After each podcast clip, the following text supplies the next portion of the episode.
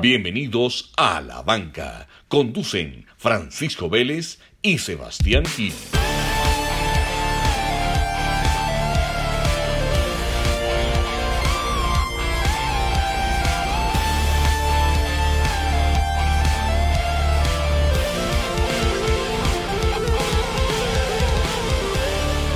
Sebas, ¿cómo vamos?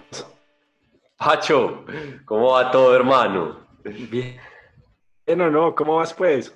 Todo, todo muy bien, hombre, todo muy bien. Eh, muy contento con este episodio, hermano, porque aprendí demasiado. Yeah. Porque yo ¿Preparando este episodio? Sí yo, sí, yo sí quiero decir, pues, que, que uno preparando esto, pues, para que la gente no crea que, que esto sale de la nada, ¿no? Aquí, aquí investigamos, preparamos, leemos y yo creo que esa es de las cosas que más me gusta de hacer este, este podcast, hombre, que uno aprende mucho, ¿no? Sí, aprendimos mucho y aprendimos que hay muchas cosas que se hacen mal o qué, no sabíamos. No, pues aprendimos que uno para seguir instrucciones es un burro. No, es que, bueno, pero contémosle a la gente, ¿de qué se trata este episodio, Sebas? Bueno, vamos a hablar de juegos de mesa. Ahora que todo el mundo está encerrado, eh, creo que se han puesto muy de moda, ¿no? Entonces, y, pues como varias cosas antes de empezar, eh, pues se ponen de moda cuando uno está encerrado, ¿no? Eh, se ponen de moda para jugar con los amigos.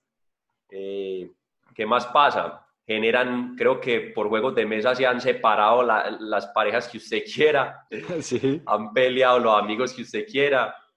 y no, pues y con juegos de mesa creo que la gran mayoría de, de, de nuestra generación se criaron y aquí vamos a, si nos escuchan centennials, o sea, eh, de 21 hacia abajo, creo que van a haber juegos que no, no saben ni siquiera qué es. Puede que sea, Sebas.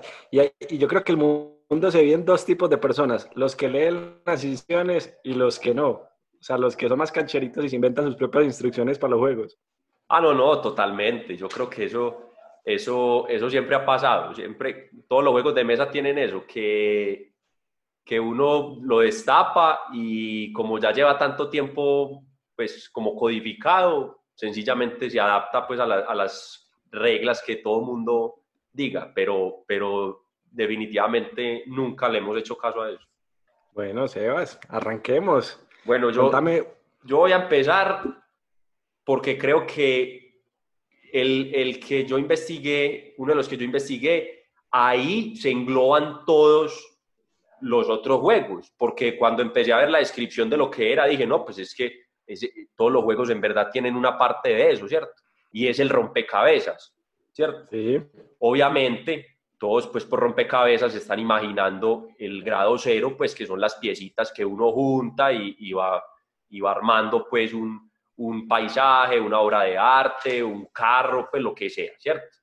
Eh, esto pues data de los babilonios, de los egipcios, hace 3.000, 5.000 años, hay de, eso, hay de, ese, estilo pues de, de, piezas. El rompecabezas moderno, como lo conocemos, eh, se inventa en 1760 por el inglés John Spilsbury, para enseñar geografía. Entonces lo que él hacía era una cosa muy sencilla, cogía los mapitas de Europa, el mapa de Europa y, partía los países pues por las fronteras y la gente armaba el mapa de Europa. Bacano. Eso era pues como el, como el primer rompecabezas. Eh, ya unas empresas eh, inglesas y americanas como Chat Valley, Victory, eh, Freeman y Viking, que son las dos últimas son las gringas, en los años 20 y 30 lo que hacen es que cogen las obras de arte de los museos, las fotografían y toda la vaina y hacen pues los, rompecabezas eh, modernos. Pero entonces aquí entra la parte de la que te decía, hay clasificaciones de rompecabezas, entonces están los, los juegos de palabras, los acertijos, eh, los matemáticos, los de lógica, los físicos y los mecánicos. Obviamente todos hemos visto que de pronto en los semáforos le venden a uno el de alambritos, que uno tiene que coger un alambrito y desenredarlo y sacarlo, o, o la cuerdita con las bolitas para uno desenredar el nudo, o cositas así, ¿cierto? Esos son pues como los, como los tipos de rompecabezas. De los más famosos está, por ejemplo, el cubo de Rubik's, eso es un rompecabezas, ese es uno mecánico, ¿cierto? eh, las torres de Hanoi, que son los tres palitos, no sé si, si todo el mundo lo conoce, son tres palitos y hay una tortica de, de, rueditas en una, en una de las torres, son como unos disquitos, como unos aritos pues de, de piña, unas donuts. Sí. Y uno tiene que pasar ese mismo orden de más grande a más chiquito, lo tiene que pasar a la última torre, entonces ayudándose solo con un palito, volver a armar la, la torrecita. Y obviamente, pues ya en tiempos modernos, eh, también clasifican como rompecabezas en los videojuegos todo lo que sea aventura, estrategia, acción y juegos de rol, ¿cierto? Como los soldaditos que uno mueve, los que juegan los nerds, pues que son todas esas cositas de, de figuritas de acción, eh, Zelda, todos esos juegos virtuales entran pues como en los rompecabezas. Entonces, ya una vez definido qué es un rompecabezas, y que creo que todo hace poquito yo empecé a armar uno de las auroras boreales, de como de 500 piezas, llegué a un punto en que no pude más y me, lo tuve como tres semanas en la mesa, me tocó desbaratar y dije, puta, no fui capaz de terminarlo. Ojo, y también hay, el mundo se divide en el que termina el rompecabezas y lo guarda de una, porque has visto que hay gente que termina rompecabezas de 5.000 fichas, pone la última ficha listo, momento de guardarlo y otra vez para la caja. Ah, sí, no, no, yo lo que, incluso ahí lo tengo, lo quiero terminar para, para echarle colbón, la, la clásica es echarle colbón y mandarlo a enmarcar, esa es la clásica. Sí, sí, sí. Y Sebas, y también están los, los rompecabezas que también son más modernos, los rompecabezas 3D, que es armar el Empire State, armar la Torre Eiffel, que ya son, ya son piezas que construyen pero hacia arriba. ¿Los has Correcto, visto? sí, sí, sí. Y, y, como las cositas también que vienen en el mecato, que viene un carrito, una cosita, eso es un rompecabezas también. Y no hay nada que estimule más el cerebro que un rompecabezas que, el, que la persona sienta que es capaz de resolverlo. Yo creo que eso genera genera una adrenalina interesante en cada persona. O sea, un rompecabezas en el momento que uno arranca y el momento que lo termina, yo creo que eso genera ahí un estímulo. Sí, claro, por eso, por eso, se, vuelve, por eso se vuelve tan popular el famoso, el sudoku, eh, sí. todas las sopas de letras, eh, los laberintos, todo ese tipo de, de, cositas mentales son como los más satisfactorios, pues, porque la gente eventualmente sabe que lo va a terminar, pero hay como un, una estimulación, un reto. Bueno, Sebas, te presento uno de los juegos que estudié. Me fui a estudiar el Monopolio. Clásico, clásico, peleas, divorcios. Ese es, ese es papel y es, y, y es un juego largo, ¿qué? Uh, yo he visto, se, se, he visto monopolios de tres días. Sebas, se dice que la partida más larga de Monopolio duró 70 días. Está en los anales de la historia, 70 días jugando Monopolio. Mira, yeah. Monopolio lo diseñó originalmente, se dice que el juego originalmente lo diseñó Elizabeth Margie en 1903, buscando sí. enseñar algo de teoría económica. Pero más adelante sale el, el, fundador, el fundador, digamos ya del juego adaptado, que es Charles Darrow, que era un, un personaje basado en Atlantic City, la ciudad que está llena de casinos, y creó este juego adaptándole pues a comprar propiedades dentro de Atlantic City. Él al principio el juego valía 2 dólares. El hombre hacía los tableros a manos y los vendía en 2 dólares. Sí. Más adelante llega Parker Brothers en el 19 de marzo del 35 y compra, le compra el juego a, a Charles Darrow. Esa empresa más adelante la compraría Hasbro. O sea, por eso es que Monopolio hace parte de la franquicia de Hasbro pero se dice que el juego originalmente, digamos que la fecha de nacimiento es el 19 de marzo de 1935. Es decir, que este año está cumpliendo 85 años de edad del juego. Las ventas vienen disparadas ahorita en, en, en cuarentena y uno de los grandes éxitos del, del, juego, que yo me imagino que lo has visto, es que tiene muchas adaptaciones. Está la versión de Guerra de las Galaxias, la versión de Colombia, la versión de Estados Unidos, de todos los países tienen. Existe sí, hasta una versión comestible, Sebas, que uno se puede comer las fichas. Ah, bueno. De todo. Y la versión millennial, porque esta es muy buena, la versión millennial lo que dicen es que vos puedes comprar, por ejemplo, centros de yoga, restaurantes veganos, porque si vos te acordás, la versión original tenía más un tema de casinos, ferrocarriles, pero el juego ha venido evolucionando tanto que ya vos puedes comprar hasta un restaurante vegano. Y existe una versión, Sebas, que esto lo descubrí investigando, que se llama Monopoly Ultimate Banking, que viene con datáfono y todo. Datáfono en vez de billeticos. ¡Wow! Eso sí está bueno. Está bueno, pero me quedo con la clásica. Me quedo con la clásica. Casinos, prostíbulos, problemas, toda la lo normal, lo normal. Yo sigo con uno, con uno muy curioso, eh, de pronto no tan popular, pero yo sí lo jugué mucho y fue el famoso Bogle, el que viene como una coquita, como una coquita crispetera que uno sacude unos cubitos, se forman unas palabras y, y, hay que anotar pues las palabras que uno vea. Se puede diagonal para todos los lados. Lo importante es que los cubitos estén unidos, así sea de alguna forma. Eh, recordando que la, la, Q y la U vienen en una sola cara de, del dado, eh, son, 16, son 16 dados. Esto se inventa en 1972 por Alan Turner. Eh, Parker Brothers se lo rechazan porque no le veían éxito al, al, juego y lo incluyen en un combo con otros dos juegos, o sea, venían tres juegos, incluyendo el Poggle. Pero es tal el éxito que pues rápidamente migra a, a venderse solo.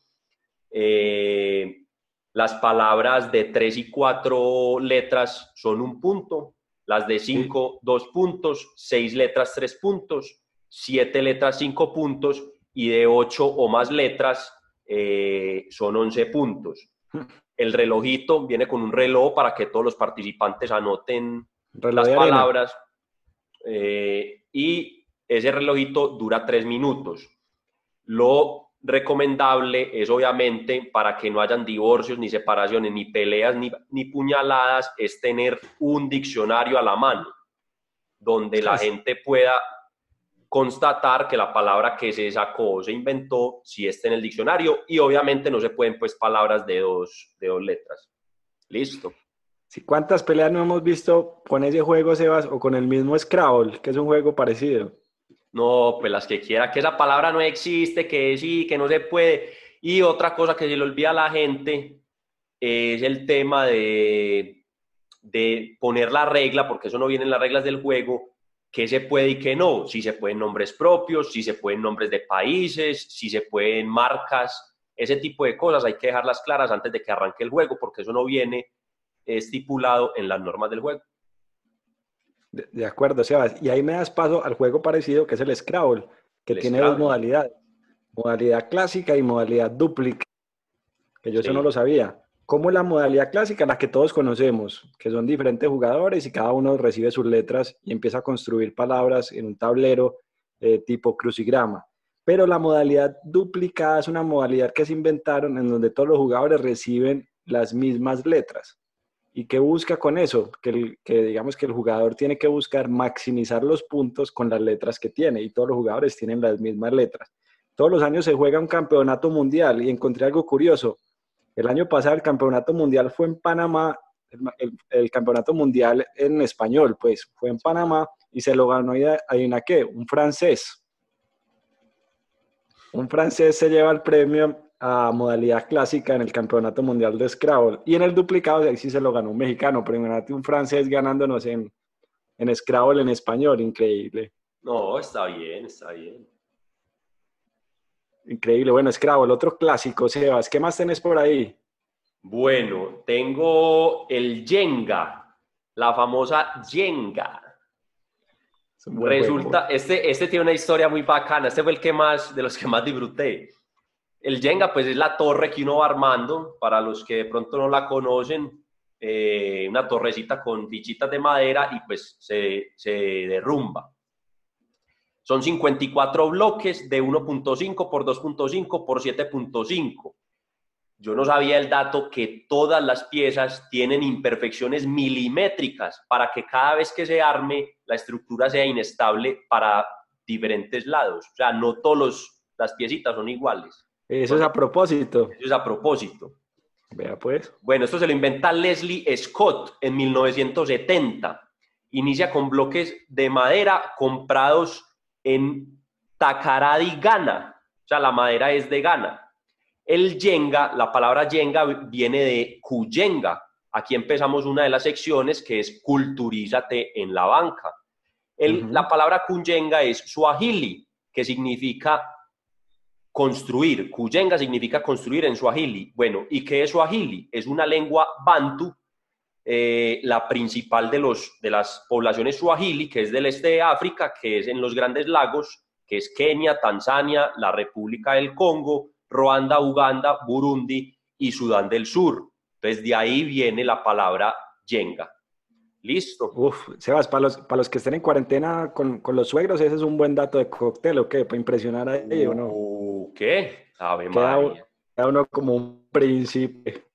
Bueno, entonces la madera, tanto la madera como la palabra eran, eh, son africanas. En 1984, Robert Grebel, emprendedor y amigo californiano de Scott, del que lo inventó, le compra los derechos globales del juego. Esta, esta sí es una cadena súper larga, entonces Grebel se lo compró a, a Scott. Grebel se lo vende a Poconave Associates, Poconave se lo vende a Irwin Toys, después a Schaper y últimamente en 1987 la licencia pasa a Hasbro. Para el año 2017 se habían construido 80 millones de yengas. Esto equivale a 4.3 billones de bloques de madera. Qué locura, Sebas. Listo. Ese es el famoso yenga. Bueno, Jenga es un, un juegazo, ¿o ¿qué? La Y ese, ese- y ese tiene una regla, y ese tiene una regla que es, ¿cuál? ¿Quién gana ahí, Pacho? ¿Vos qué opinás? ¿Cómo es la regla del Jenga? ¿quién gana? El, el- el que no lo tumbe. O sea, para mí el, el que lo tumbe va, que- va saliendo, va quedando por fuera y el último que llegue es el que gana.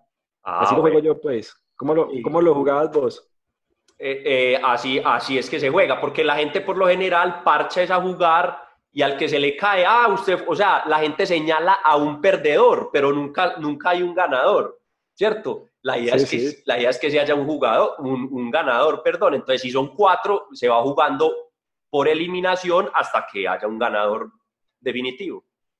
Y es, y es un juego no apto para ansiosos, ¿ok? Yo creo que es un juego donde hay que tener, hay que tener paz consigo mismo para jugarlo. No falta el, el ansioso, el, el, el animado con, el- con mano temblorosa. Sí, sí, sí, sí, hay que tener buen pulso, buen pulso. Pulso Bueno, de relojero. Sí. Sebas, hablando de, ahí que me tocaste Jenga, que tiene muchas fichas. Que me tocaste la me to- te toqué la yenga. Me tocaste la coyenga. Me voy para un juego que es un clásico, clásico, que es el dominó. El dominó es uno de los juegos más antiguos que tenemos en la historia y se dice que sus orígenes son en China en, en el año 1200. Sí. Dominó, pues sabemos que es un juego, digamos, de, de muchísimos años. Eh, a Colombia se cree que llegó a través de Europa y por eso digamos que se juega mucho, sobre todo en la zona de la costa, que llegó, dice, mucha gente dice que el, que el dominó llegó en un barco europeo.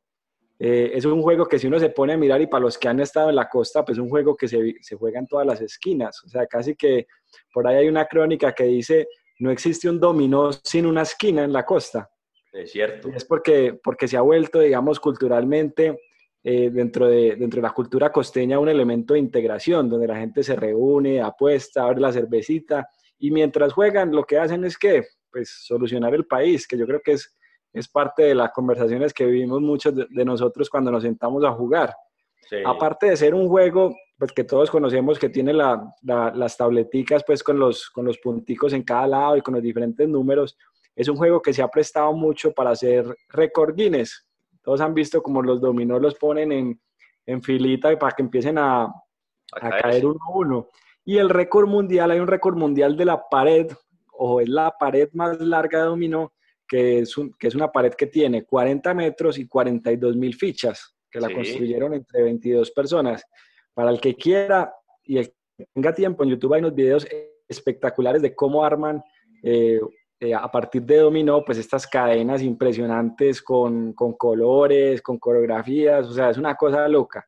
Eh, y bueno, es un juego, pues yo creo que todos lo hemos jugado, es un juego que en Colombia y digamos que en, en mucha zona caribe eh, la gente lo ve en las costas, pero se juega en todas partes. O sea, el dominó es un juego, yo creo que universal, pues. No le puede faltar, al dominó no le puede faltar la mesa, mesa plástica, mesa plástica, eh, el, el ron, el ron, siempre se apuesta, siempre se apuesta algo, aquí siempre le apuestan algo al, al dominó. y, y, la, y la, la, forma, la forma como estos sujetos cogen las fichas, cogen 10, 12 fichas en una sola mano, eso es una cosa cultural pues impresionante y, y no falta el, que le, y el que le pegue a la mesa pues tac. Claro. La, la clásica del dominó. Ese es, el, ese es el, la música detrás del dominó, el, la, la, pegada de la ficha contra la mesa, ¡pah! Sí, sí, sí, sí, sí. Muy bacano. Bueno, ¿qué más tenés por ahí, Sebas? Bueno, aquí sigue un clásico que se ha prostituido, por decirlo así, eh, porque ya pues lo hay digital, no sé qué, pero vamos a hablar del clásico, el 1. 1. Uno. Uno. Listo. Lo inventa Merlin Gaylor Robbins, parece nombre de película, pero el hombre era sí. barbero, imagínese pues. Pues. En 1971, en Reading, Ohio, él discu discutía, el hombre era inteligente, sabía de números, y en una discusión con su hijo por el famoso juego de cartas Ochos Locos, que no es más que lo mismo, es donde vos tenés una serie de cartas en tu mano y te vas deshaciendo de cartas y el que quede sin cartas es el que gana. Entonces, por una discusión pues matemática con su hijo, él dice, no, no, venguera, yo me invento el juego perfecto y se inventa pues el, el uno. Sí. Eh, ahorraron 8 mil dólares para hacer 5 mil juegos, se vendían en la barbería y su hijo los vendía en la universidad. En el 72 venden los derechos a International Games eh, por 50 mil dólares y por unas regalías de 10 centavos cada venta. El dueño de International Games se llamaba Robert Tesac. En 1992 lo compra Mattel y ha vendido 151 millones de juegos. Se compone de 108 cartas, 4 wilds y 4 wild draw. Listo. Recordemos sí. que es la, el, como el comodín y el que roban, y el que roban todos.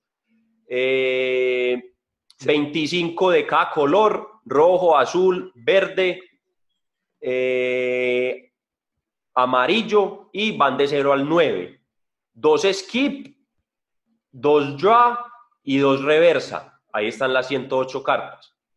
Ojo pues a las reglas. Aquí viene, ojo, pues, ojo pues porque cada vez que nota. necesito jugar uno, alguien me, se me inventa una regla nueva. Cada, cada persona lo juega diferente. Sí, sí, sí. Tome nota. Se gana a los 500 puntos.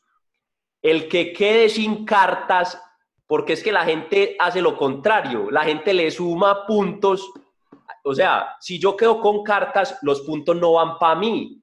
Yo hago cero puntos. El que va a sumarse los puntos de los otros es el que va a ganar. Así el, es. Y el pues. que primero llegue a 500 es el que gana. O sea, yo me quedo sin cartas. Sebastián Gil se quedó sin cartas. Los otros tienen unas cartas. Yo les voy a sumar según unos puntajes. Esos puntos van para mí. El que llegue a 500 gana. Así se tenga. Y y esto puede pasar en una ronda o hay que jugar varias rondas. Listo. Los valores, sí. los valores son, pues obviamente, los números por su valor, del 0 al 9. Listo.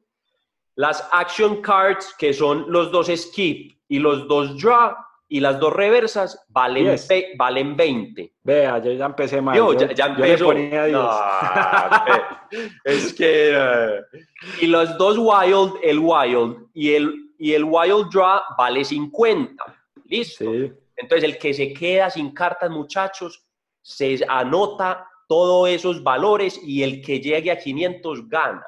No es al revés, no es que usted va en tanto, entonces yo tengo cero. No, no es, no, no, no, no es para abajo, es para arriba. El uno Sebas. Sebas, una pregunta. Si, me, si solo me queda una carta, ¿tengo que cantar uno o eso es un mito urbano? Eso es un mito urbano, señores. Eso es, eso es el suspenso, esa es la novela del uno. Eso es falso, de toda falsedad. No, no salen las reglas, impresionante. No salen las reglas, no hay que cantar uno. Usted es un juego de cartas, pues. Ya. ¿Cuántas cartas no me he comido yo por no cantar uno? No, que uno ya está en la última. No canto uno, lleve. No, no, ese, ese, no, ese es el suspenso colombiano que le queremos meter a todos. No falta, pues. No, mucho juego, Sebas, mucho juego el uno. Pero sí, yo creo que todo el mundo tiene sus reglas para jugar uno. ¿no? no, y está bien, pues, pero si la regla es que hay que cantar el uno y todo el mundo aceptó la mayoría, pues entonces cantemos el uno. Pero eso no es una regla, eso no viene en el uno.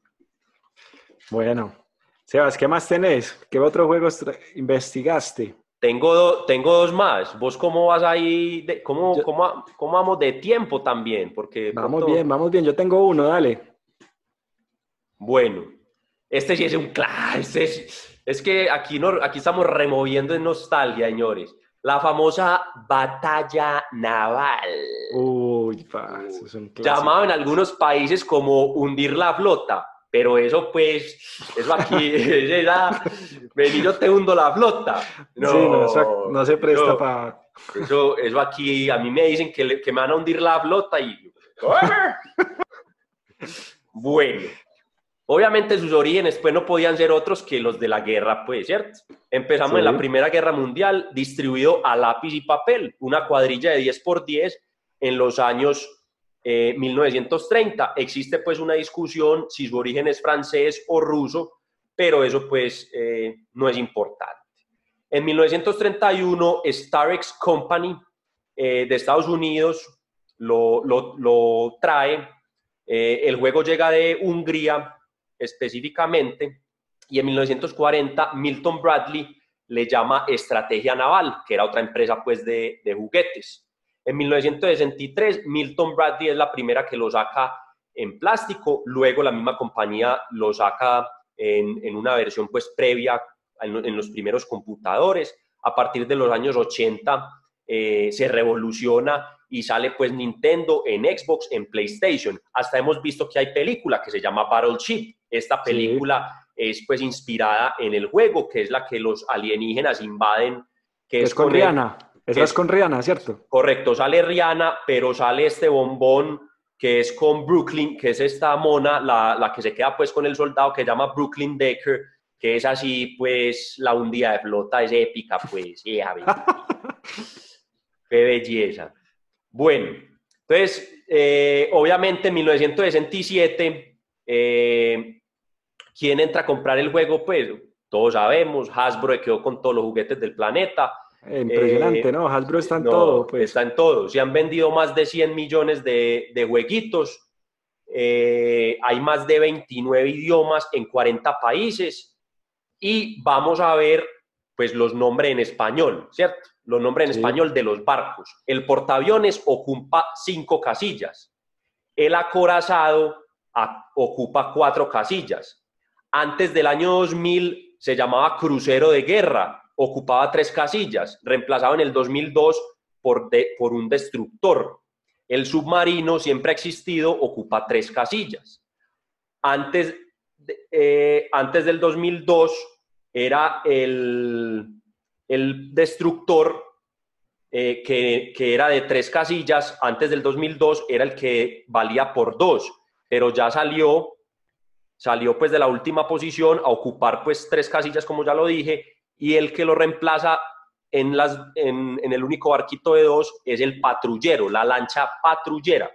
Patrullera que la más tesa de encontrar siempre. Ah, no, pues claro. Entonces, en verdad es un juego muy sencillo. Esto se puede jugar con una regla y un lápiz. No hay que tener el tablero que habla, que radioteléfono, que... No, usted coge una hoja, usted coge una hoja, le dibuja una, una, cuadrícula. una cuadrícula de 10 por 10, un lápiz y arranque a adivinar una columna son números, una columna son letras, a uno, a dos, a tres, ta, ta, ta, sucesivamente, y tiene su batalla naval a lápiz y papel.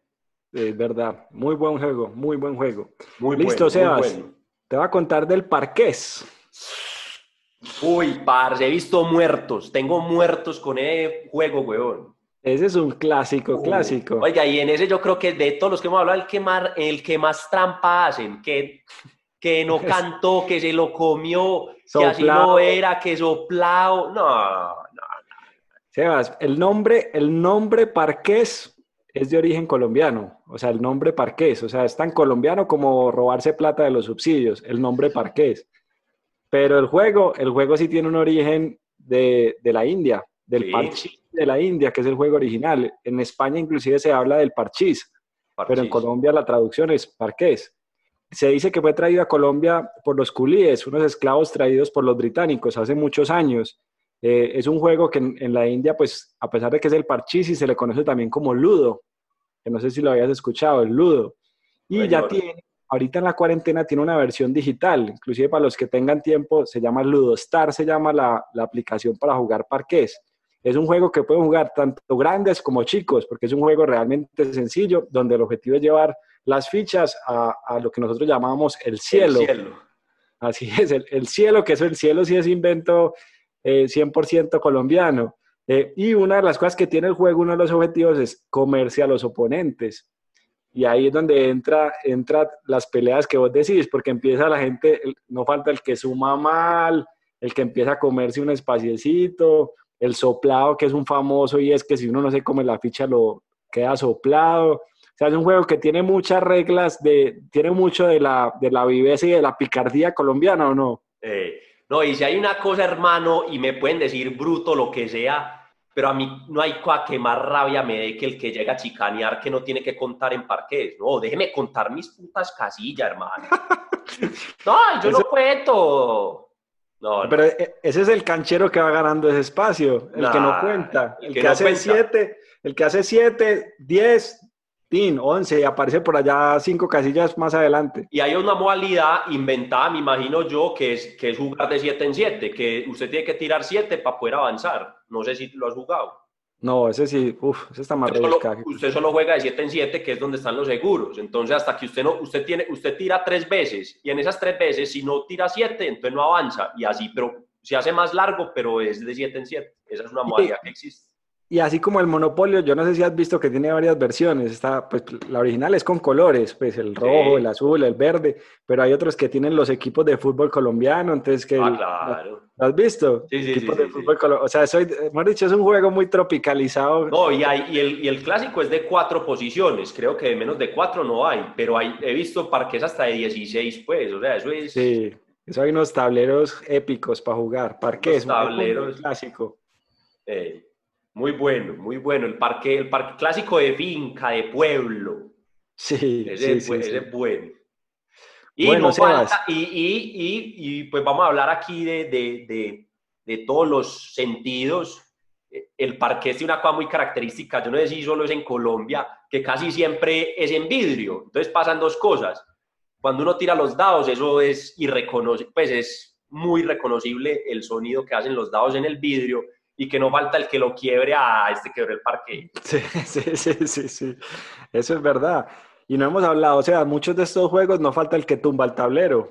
Ah, sí, sí, sí. Ah, la rabia. No falta el, El del- que desorganiza todo, la rabia. Siete horas jugando Monopolio y tumba el tablero. No. Sí, sí, sí, sí. Bueno, ah, Bueno. bueno, y Seban, y no lo hablamos, en Monopolio se ven negocios turbios, ¿o no? Ahí es donde la gente empieza... Ah, no, la gente, la gente negocia por fuera, claro. Sí, sí. Sí. Otro clásico. Eso, es una- eso sí seguro no está en las reglas, pues negociar por debajo de la mesa como en el Monopolio. Bueno, yo tengo el último que es muy sencillo. eh, para, los que, se- para los que se están preguntando, pero este man a dónde mira, estoy mirando una libretica porque ahí investigamos, como les dijimos al principio, entonces a lo vieja escuela, aquí tengo todo listo. Los famosos, estos sí, pues los Centennial, que, el, el Centennial que me diga que jugó esto, pues está cañando, pues. Los palitos chinos. No. Un, ramillete de palitos que uno deja caer y tenía que sacar de a palito en palito sin que, sin que el otro se movieran. Listo. Eh, esto llamado originalmente Mikado, que traduce en japonés emperador. Mikado es emperador. Listo. Ya, pues. ¿Y por qué se llama Mikado? Porque solo había un palito que era el palito azul, ¿cierto? Y ese era el palito de más denominación, de 20 puntos. El amarillo, 10 puntos, hay 5 palos. Naranja, 5 puntos, 5 palos. Verde, 3 puntos, 15 palos. Y rojo, 2 puntos, 15 palos. De 17 a 25 centímetros. Esa es la medida del palo perfecto. Listo. Entonces, ese es el famoso juego. En 1936 eh, llega a Estados Unidos, también de la zona de Hungría. Eh, esto pues fácilmente es por el tema, como batalla naval, por el tema de la guerra, algo con, Sí. con la guerra. Entonces, de esa zona, pues seguro los soldados trajeron muchas cosas que, que, que vieron. Entonces, pues llega, llega por ahí. Eh, en Hungría se llamaba Marocco, con doble K. Ya, Eh, pues. ya, ese es sencillo. No hay nada más. Eh, tira se puede jugar en, la casa también, con un paquetico de palillos. paquetico de palillos, sí, sencillo. Y se tiran y de pronto, de pronto con unos Sharpie dibujarle unos colorcitos y se puede, y se puede hacer fácil también. Eso es así. Bueno, Sebas, qué buenos recuerdos, ¿o no? Uh, buena nostalgia, hermano. Ahora el que los tenga en la casa. Por ahí se nos quedan muchos por fuera. Yo jugué mucho, vamos a hacer una lista rápida, un extra tiempo aquí, Pacho. Yo me acuerdo. Dale un uno a uno, a ver hasta, hasta qué, de qué nos acordamos. Yo me acuerdo mucho del. Romy Q, clásico. ¿Qué tal el Risk? El Risk, señores, era muy bueno. Eh, no me acuerdo uno cómo se llamaba, que eran preguntas, que eran preguntas de cine, de cultura. Eh, eran... Ah, pero acuérdate otro que es Adivina quién, que es con el, con tomando las caritas de los personajes del, del otro. Sí. También es un clásico. Ah, sí, señor, el, de el que uno bajaba un tablerito las caritas. Que si es, que uno tenía que hacer unas preguntas, que si es mono, que si... Sí. ese es otro. Hay uno clásico que es cuatro en línea, que también es como, que es como un tricky, pero vertical. Ah, sí, que uno echa las, las, cositas. Hay otro que se llamaba, era muy gringo, se llamaba Sorry, Sorry, que uno deslizaba las, uno deslizaba las fichitas, era como un parque, pero deslizando las, ese sí no lo tengo claro. Uno que nunca tuve, pero que en televisión dio mucha bomba y era Operando. ¿Te acuerdas? Ah, sí, sí, sí, que, que vibraba. no tocaba el cosito. o, también era la otra versión de ese, era la eh, pulgas locas, que uno tenía que sacarle, era una cama y uno tenía que sacar las pulguitas de la cama. Sí. Que era como el operando, pero pulgas locas, sí. Está Sebas, uno más clásico, pues Catapis. Catapis, la, el, todo lo que sea, pues, el, el, el, Lego, el, el Extralandia, todos esos.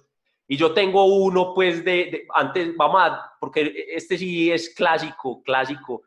Ya lo voy a contar qué es la ñapa, pero antes de eso, las recomendaciones. Eh, estamos hablando, pues, aquí de, juegos y todo esto, muchos creerán que es suerte o azar o toda la cosa, pero hay una película muy buena que es eh, una, una mente brillante, A Beautiful Mind en inglés, eh, que es con, este man es Russell Crowe, ¿cierto?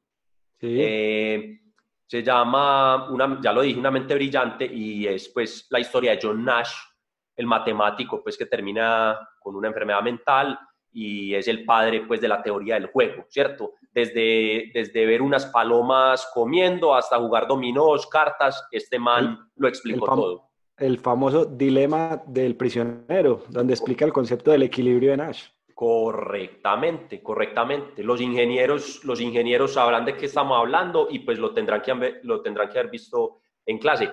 Yo con el último que me voy a despachar, ya para despedirnos, es un juego, Pacho, que creo que ha acabado con relaciones y, y yo creo que yo me he encendido con más de un amigo por este juego.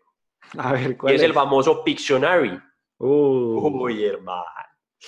Con esto sí se ha dado candela mucha gente. Inventado en 1980 por Robert Angel, un mesero que atendía eh, a sus personas y siempre pues por medio de dibujos. Eh, el man dibujaba pues bien, entonces esa era como su, su, su, enganche en el servicio, dibujar y que y entonces enredaba a la gente y que, que estoy dibujando y toda la cosa.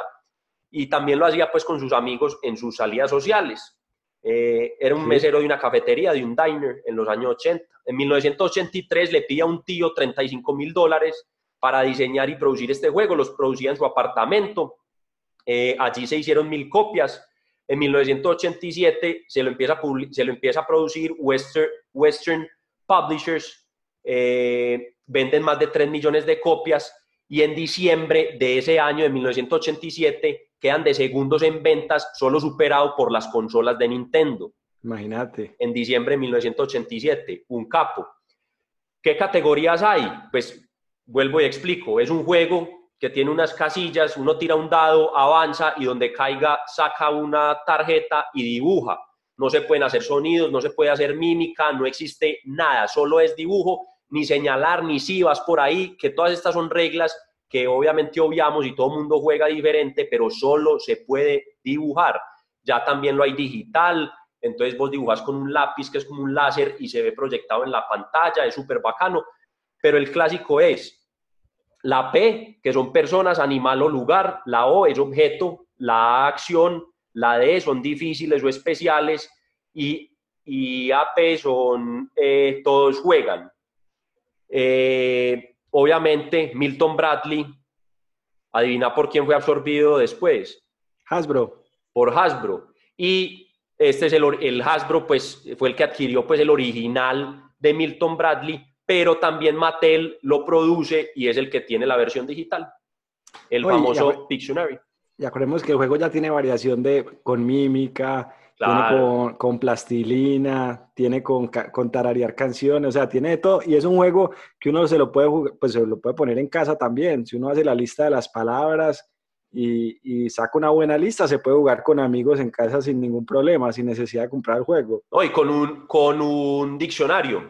eh, porque, en verdad, porque en verdad el juego, el juego pues, es muy similar a en la época cuando, cuando este Robert Angel lo invita, estaba muy de moda todo ese tema de las charades, que vos buscabas en el diccionario una palabra y, la, y hacías mímica y la gente tenía que adivinar qué era eso. Entonces, con un diccionario también, abrís el diccionario y listo, y dibujas.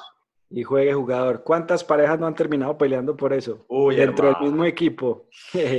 No, esa, ah, ese- ese- ese- aquí nos podemos quedar hablando, pero la pareja, hermano, Sí. la pareja que usted escoja es esencial. O quedan amigos de por vida o se quedan odiando, güey. Ahí es donde se ve la verdadera conexión, Sebas. O sea, si hay Sí. conexión, se ve en el juego. Si no hay conexión, queda clarito. Por dicho, si usted, es, si usted está pensando en casarse en los próximos días, hágase un jueguito de Pictionary para que vea a lo que va.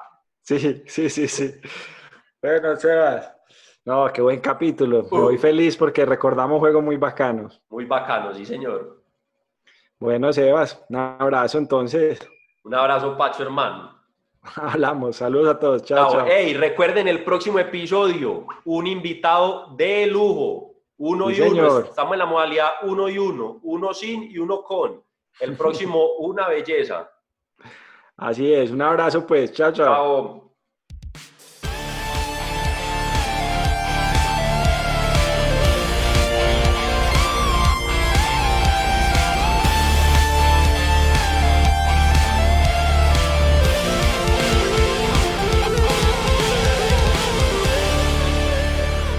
Las opiniones expresadas en este podcast son responsabilidad exclusiva de los conductores y no representan las empresas para las que trabajan.